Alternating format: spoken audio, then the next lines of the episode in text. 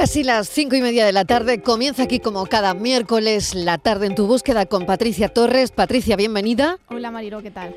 El Supremo confirma la prisión permanente revisable a Ana Julia Quezada por asesinar al pequeño Gabriel y esa es la noticia con la que abrimos el espacio, Patricia. Así es, Marilo. Los magistrados han desestimado los recursos de casación interpuestos por la defensa de Quezada y por la acusación particular, ratificando de este modo la sentencia del Tribunal Superior de Justicia de Andalucía que la condenó por un delito de asesinato hipergravado y a dos años y medio de prisión por dos delitos contra la integridad moral de los padres del niño. Los magistrados en esa sentencia, Marilo, destacan la total indefensión del niño y el ataque súbito y repentino contra él producido en el marco de una relación de confianza motivada por la relación sentimental que la condenada mantenía con, el padre del menor en un lugar solitario y alejado y donde no tenía la más mínima previsión eh, de riesgo. Es decir, el menor no tuvo posibilidad de defensa, indica el Supremo que en su justificación de la prisión permanente recuerda que el asesinato con alevosía de un niño siempre es más grave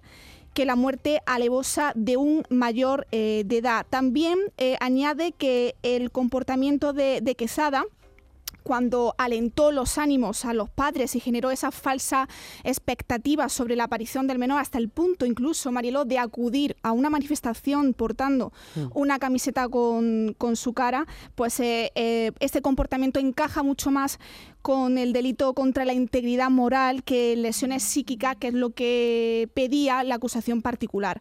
Tampoco el Supremo acepta que se repita de nuevo ese juicio al considerar que el veredicto del jurado está perfectamente motivado ni aprecia la agravante de ensañamiento por la que abogaba la familia, por la que abogaba Patricia Ramírez. Este lunes nosotros tuvimos la oportunidad de hablar con, Patricia Ramírez, la madre de, Gabriel, nos atendió en el programa y se mostraba esperanzada con la decisión del Supremo. Vamos a escucharla.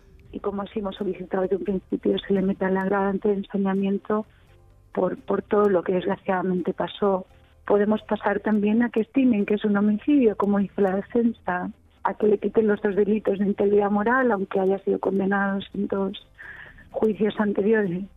No lo sé. Y espero mm, es que lo mm. miren bien. Estos delitos de lesiones, desgraciadamente en Andalucía, en el Tribunal Superior, los perdimos, que eran seis años adicionales a la condena, pero no es tan doloroso los seis años, que, que es la pena o el reproche penal que se la puede hacer por este hecho, sino porque realmente se nos hizo este daño, existen las lesiones y creemos que es un delito que apelamos ahora a la sala de lo penal del Tribunal Supremo que lo vuelva a tener en consideración.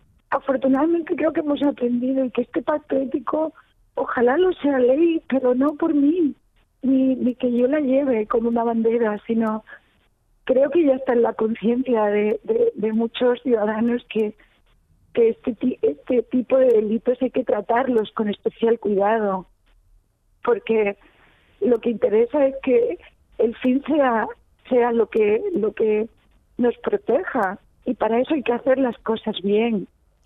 Manilo, aquí finaliza mm. un largo y duro procedimiento judicial. Pues aquí finaliza ese procedimiento judicial y bueno, pues desde aquí todo el ánimo del mundo para Patricia y para su ex marido y para toda la familia del pequeño Gabriel. Bueno, vamos con otro asunto. Eh, encuentran el cadáver del anciano desaparecido en los billares en Jaén. No es buena esta noticia, Patricia. Esta mañana parece que se inició de nuevo una búsqueda y no, así, no sé si el, encuentro del, cadáver ha sido fruto de esa búsqueda de esta mañana. Sí, ya el cuerpo sin vida, Marilo de Francisco, el anciano de 85 años eh, desaparecido este viernes Los Villares, pues ya se encuentra en el Instituto de Medicina Legal de Jaén, donde se le está practicando la, la autopsia. El cadáver ha sido rescatado por un helicóptero del fondo de un barranco tras ser localizado por efectivos el Grupo de Rescate Especial de Intervención en Montaña, desplazados eh, desde Granada. El hallazgo se ha producido sobre las 9 y 20 en el paraje conocido como Cañones de Río Frío, una zona de difícil acceso. Eh, no ha sido hasta la intervención del Grupo de, Rescate Especial de intervención en montaña cuando se ha podido descender y localizar el cuerpo sin vida de este anciano que padecía eh, demencia senil. Eh, la alcaldesa pues, ha trasladado eh, su solidaridad y ánimo a toda la familia en esta difícil situación, al tiempo que también pues, ha agradecido la labor de todas las personas, Mariló, que han participado en este, en este operativo de búsqueda. Igual que lo hace la tarde en tu búsqueda, por supuesto. Por otro lado, buscan a un joven de algodonales en Cádiz en paradero desconocido. Patricia, no se sabe nada todavía. Todavía no se sabe nada de este joven de 20 años que desapareció el martes 8 de diciembre. Se trata de un chico de pelo castaño, con gafas, ojos marrones, 1,72 estatura y complexión delgada. En el momento de la desaparición llevaba un chándal gris, una chaqueta negra y zapatos blancos. Su hermana ha difundido la noticia a través de las redes sociales con el objetivo de que más gente conozca lo sucedido. Ya han realizado la denuncia a la Guardia Civil de la desaparición y se encuentra pues eh, realizando esas labores de investigación para encontrarle. Eh, ya el año pasado también se perdió la, pista de Alonso el 25 de diciembre pero fue encontrado eh, dos días después de, en buen estado, Marilo. Así que esperemos que tengamos pronto muy buenas noticias, Alonso. Pues esperemos que sí. Hoy vamos a conocer la, la historia del malagueño Agustín González, 52 años, que desapareció en enero del año 2019. Fue localizado 22 meses después en Perú gracias a la ayuda de un ciudadano venezolano mm. que eh, vivía en Lima. Cuéntanos la historia, Patricia. Bueno, esta historia es increíble, Marilo. Se remonta hace dos años. En, enero de 2019, eh, Agustín decide coger un vuelo a Lima y una vez allí eh, informó a la familia que se encontraba en, ese país. había conocido a, a alguien a través de las redes sociales y decidió probar suerte.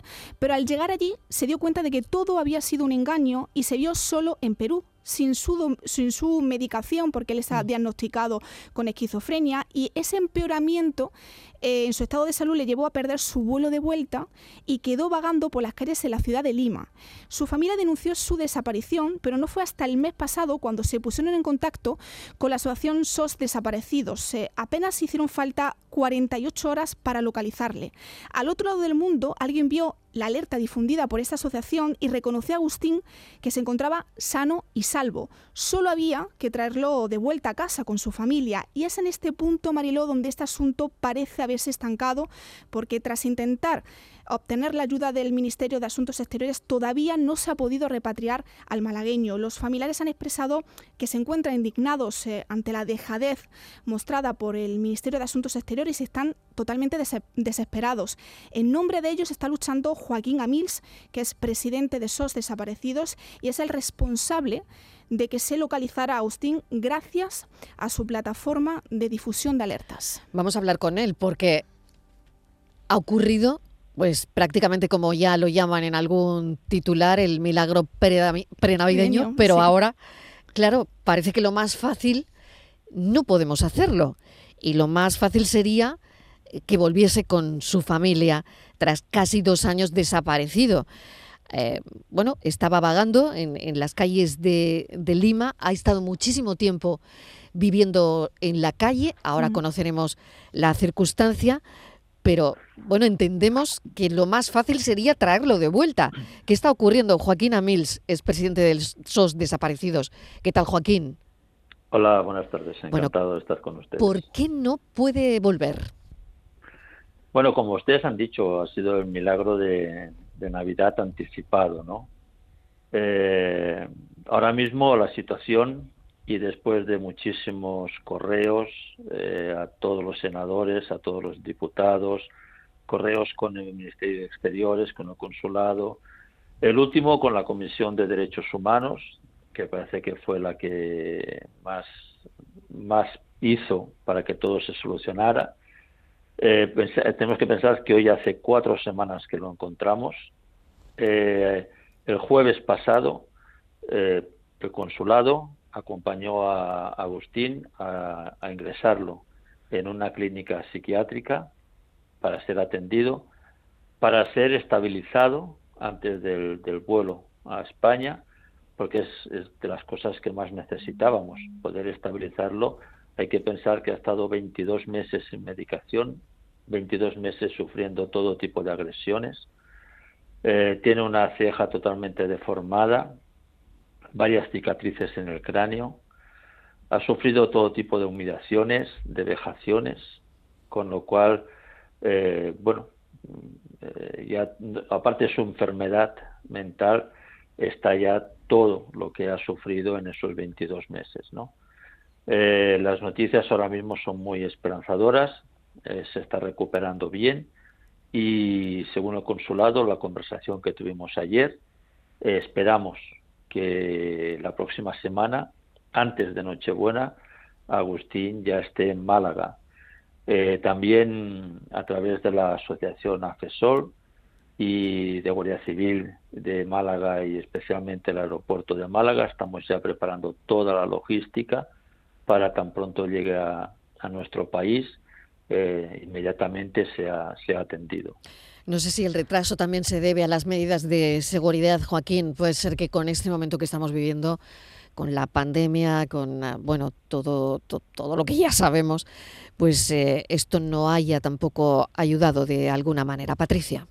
Sí, la verdad que hay, aquí hay muchos salvadores, Mariló, en mm. esta, en esta historia. En esta historia, ¿no? Sí, porque por un lado eh, José Gregorio Álvarez, que es el ciudadano venezolano que reside en Lima, que identifica, bueno, hace una foto a Agustín, que luego lo manda, si no me equivoco, Joaquín, eh, a SOS desaparecidos, que la familia identifica que es, eh, que es eh, Agustín, aunque, claro, a la hora de identificarlo, Joaquín, fue bastante complicado porque es que él perdió muchísimo peso. Es decir, yo quería saber también quién le atendió, además de, de, José, si estuvo en algún albergue durante todo este tiempo hasta, bueno, hasta llegar hasta el consulado y, y ponerse pues, a iniciar esos trámites de repatriación. Sí, nosotros el día 18 recibimos las imágenes. Yo no me atreví a decir que era él. Eh, José eh, supo que, era él porque Agustín, balbuceando, dijo su nombre. Entonces él se metió en internet, vio la alerta nuestra. Eh, lo que hice inmediatamente fue mandárselo a la hermana para que verificara, porque era bastante, era muy difícil poder decir que era él. La hermana sí, dijo claramente que se trataba de su hermano, con lo cual hablamos ya con José para que eh, lo llevara inmediatamente al consulado español en Lima, a la vez que ya comunicábamos a Policía Nacional en Madrid, la unidad de desaparecidos, que se pusieron en contacto con el consulado, con el delegado de seguridad, para que lo atendieran inmediatamente. Estaba indocumentado y, bueno, o sea, era incapaz de, de, andar 100 metros solo eh, pudiendo recordar un sitio. ¿no? Eh, el día siguiente, ya con un salvoconducto de la embajada, eh, acudió a inmigración de Perú para también tener el salvoconducto de salida, pues estaba ya, había caducado su visa, y desde ese momento tuvimos que hacer frente a, a su manutención a través de José, a través de un sacerdote, eh, bueno, pues fuimos mandando dinero para que fuera atendido, eh, tuviera sus tres comidas en un albergue, se compró ropa, eh, se le llevó a una barbería que lo arreglaran. Hay que pensar que José, cuando Agustín, perdón, cuando salió de, de Málaga pesaba 82 kilos y el día 18, cuando fue encontrado, no llegaba a 50. poco a poco en este aspecto se ha ido restableciendo, no ha tenido ya que coger comida de ningún sitio, eh, con ropa nueva que se le ha comprado y hasta el día, hasta el jueves pasado, que ya ingresó en el hospital y ahora nos queda solamente a la espera de, de que sea repatriado, ¿no? Joaquín Amils, pues le vamos a agradecer enormemente que nos haya contado un caso, un caso como este, una historia absolutamente increíble y que ahora, bueno, pues el colofón final lo tiene el que pronto pueda estar en Málaga, pronto pueda estar con sus familiares y que, bueno, que desde luego le deseamos lo mejor.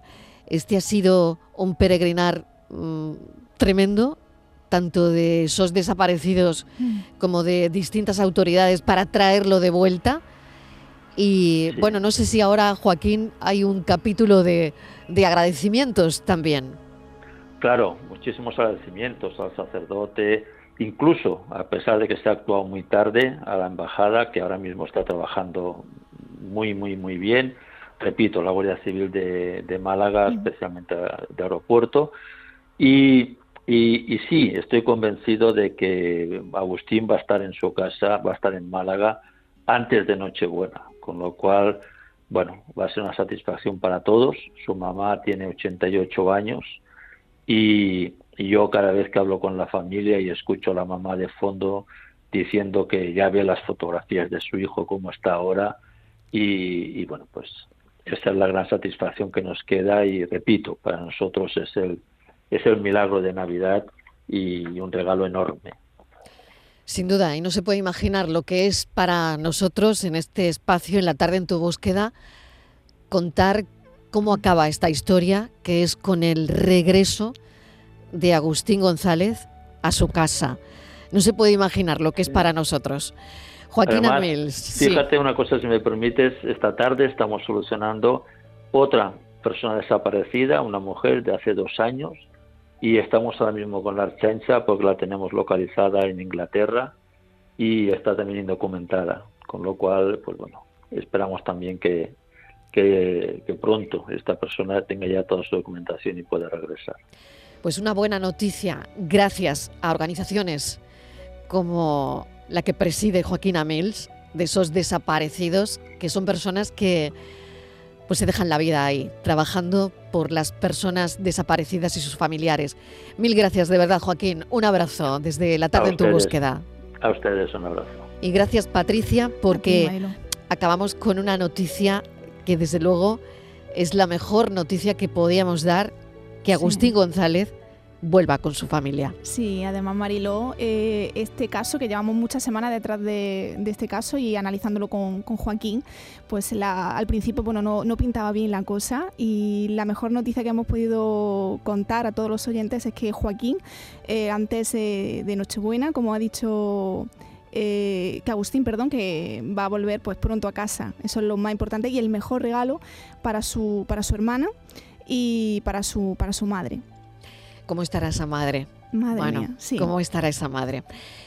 Mil gracias, Patricia Torres. A ti, Como siempre, eh, con los casos detrás en la redacción de estas historias. Gracias, Patricia. Un, abrazo. un beso, cuídate.